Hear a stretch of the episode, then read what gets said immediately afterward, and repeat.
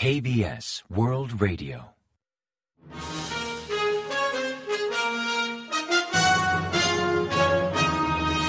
Informativo de KBS World Radio. Bienvenidos un día más al informativo de KBS World Radio. Les habla Javier Castañeda y tras el saludo les avanzamos los principales titulares del día 11 de diciembre. Jun viaja a Países Bajos para impulsar la alianza en semiconductores. Los embajadores ante la OTAN de ocho países visitarán Seúl. Seúl, Washington y Tokio refuerzan la cooperación contra la amenaza norcoreana. La Asamblea Nacional comienza el debate sobre los presupuestos de 2024.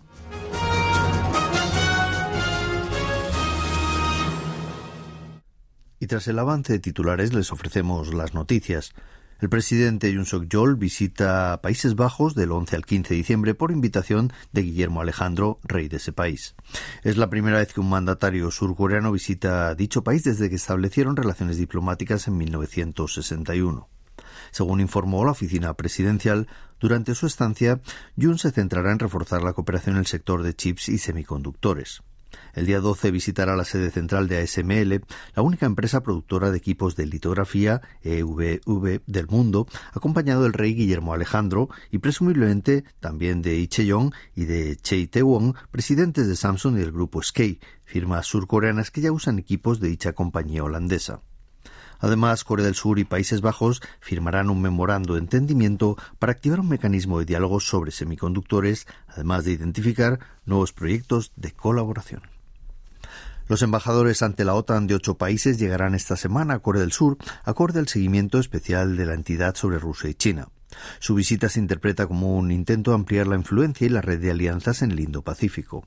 La OTAN es una alianza militar que integran 31 países de Norteamérica y Europa, y el miércoles 13 los embajadores de Estados Unidos y Reino Unido, entre otros, visitarán Seúl para hablar sobre cooperación entre la OTAN y Corea del Sur en materia de ciberdefensa y tecnología militar de última generación.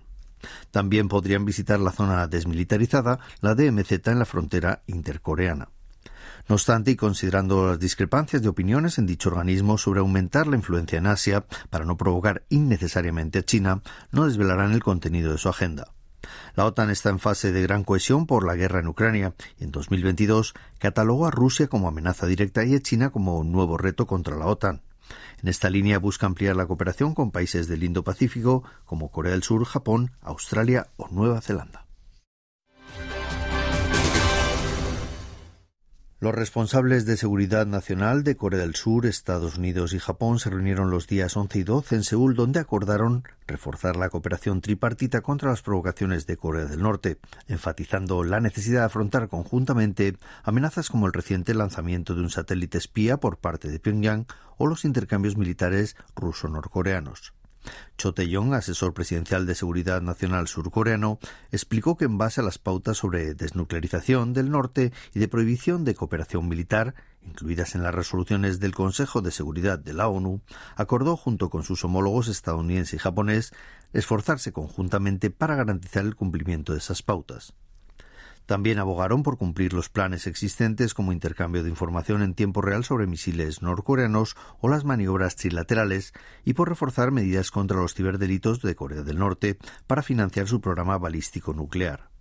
En tanto, Jake Sullivan, asesor de seguridad nacional de la Casa Blanca, comentó que activarán una nueva iniciativa tripartita para contrarrestar todo tipo de amenazas de Pyongyang, desde cibercrímenes y lavado de dinero mediante criptomonedas hasta operaciones espaciales y ensayos balísticos. La Asamblea Nacional comenzó un nuevo ciclo de sesiones extraordinarias el lunes 11 para debatir sobre los presupuestos generales del Estado para 2024, mientras que el plazo establecido para su aprobación venció el 2 de diciembre. Este nuevo periodo durará hasta el 9 de enero y contará con dos plenos, los días 20 y 28 de diciembre, y otro el día 9 antes de culminar. Pero desde ya se prevén fuertes discrepancias entre oficialismo y oposición sobre diversas partidas y también fuertes discusiones sobre el proyecto redactado por el Ejecutivo. También hay fuertes desacuerdos en diversas leyes, como la que busca asignar un fiscal independiente a un caso de manipulación bursátil que implica a la primera dama, Kim Kyung-hee, o sobre el soborno a legisladores oficialistas vinculado al plan urbanístico de Dae dong Desde el 5 de diciembre, Corea del Sur y Estados Unidos realizan un simulacro de combate de fuerzas terrestres en el que intervienen 4.200 efectivos. El objetivo principal de esta maniobra es reforzar la capacidad operativa de las unidades de combate entre tropas surcoreanas y estadounidenses y su preparación para acometer misiones en tiempos de guerra. En concreto, buscan comprobar el sistema de combate Army Tiger, también conocido como Ejército Futurista, pues incorpora inteligencia artificial y otras tecnologías 4.0 a las plataformas de operación para maximizar la tasa de supervivencia de los soldados y la eficacia en combate. Pak An-soo, el jefe del Estado Mayor del ejército surcoreano, destacó la necesidad de mejorar la capacidad de combate con entrenamientos y simulacros más realistas para evitar que el enemigo descarte incluso plantearse la idea de concretar alguna provocación. El Ministerio de Defensa aumentará el sueldo no solo a los soldados por debajo del salario mínimo, sino también a oficiales y suboficiales de rango inferior. Estos últimos cobrarán hasta 50 millones de wones al año si sirven en bases fronterizas o buques donde deben estar en alerta prácticamente 24 horas al día. Este es el plan de mejora de salarios y prestaciones de los integrantes de las Fuerzas Armadas hasta 2027. Por una parte, consigna un aumento de hasta 49 millones de wones en el caso de los suboficiales y de hasta 50 millones de wones en el caso de los oficiales. También cambiarán los dormitorios de oficiales y suboficiales de rango inferior, hasta la fecha compartidos, para ofrecer una habitación individual a todos a partir de 2027. Los soldados también tendrán un aumento de sueldo. Así, un sargento, por ejemplo, pasará de un millón de wones al mes en 2023 a 1,5 millones de wones en 2025. También reformarán los cuarteles y las habitaciones compartidas acogerán a dos o cuatro personas y no a nueve como en la actualidad. El 12 de diciembre comienza la inscripción de precandidatos a las elecciones generales de abril de 2024, 120 días antes de la votación para elegir a los integrantes de la vigésimo segunda legislatura de la Asamblea Nacional. El sistema de precandidaturas fue implementado en 2024 para garantizar una competencia más justa entre políticos veteranos y noveles, permitiendo actividades para captar simpatizantes antes del periodo oficial de campaña.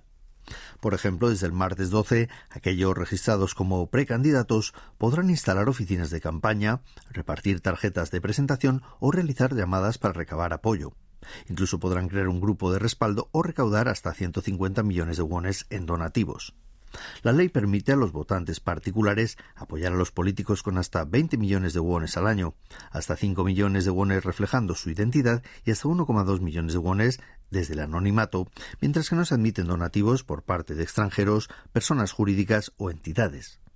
La carrera a las generales de 2024 se aproxima mientras que el Parlamento aún no ha logrado definir el mapa electoral y sigue pendiente la demarcación de circunscripciones, tarea que debía finalizar el 10 de abril de 2023, un año antes de los comicios. El retraso se achaca al fuerte desacuerdo entre oficialismo y oposición, y ante el estancamiento de los debates, la Comisión Nacional Electoral presentó el 5 de diciembre, a falta de cuatro meses para las generales, un proyecto proponiendo mantener el número de circunscripciones en las 253 distritos electorales existentes. Y ahora pasamos a ofrecerles el pronóstico del tiempo. Para el martes 12 se esperan precipitaciones en todo el país que superarán los 150 milímetros en la provincia de Kangwon y en la costa centroeste, con posibilidad de hasta 50 centímetros de nieve al noreste del país, aunque disminuirán paulatinamente a última hora de la tarde. La temperatura bajará respecto al lunes y oscilará entre 2 y 11 grados de mínima en la mañana y entre 6 y 13 grados centígrados de máxima por la tarde. La calidad del aire será buena en general. Y a continuación comentamos los resultados del parqué. La bolsa surcoreana mejoró el lunes 11 con subidas en ambos índices, el principal y el automatizado.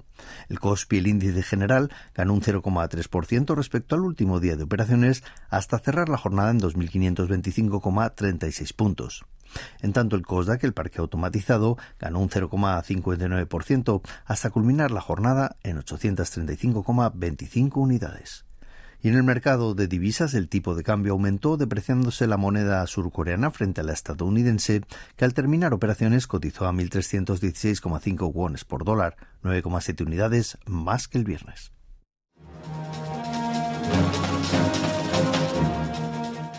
Y hasta aquí el informativo de hoy. Gracias por acompañarnos y sigan en la sintonía de KBS World Radio.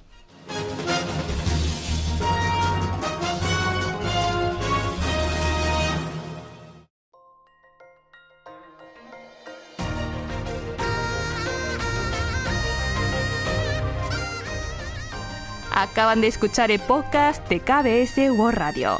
Hay muchos más contenidos en word.kbs.co.kr barra Spanish. Gracias por seguir en sintonía. KBS World Radio.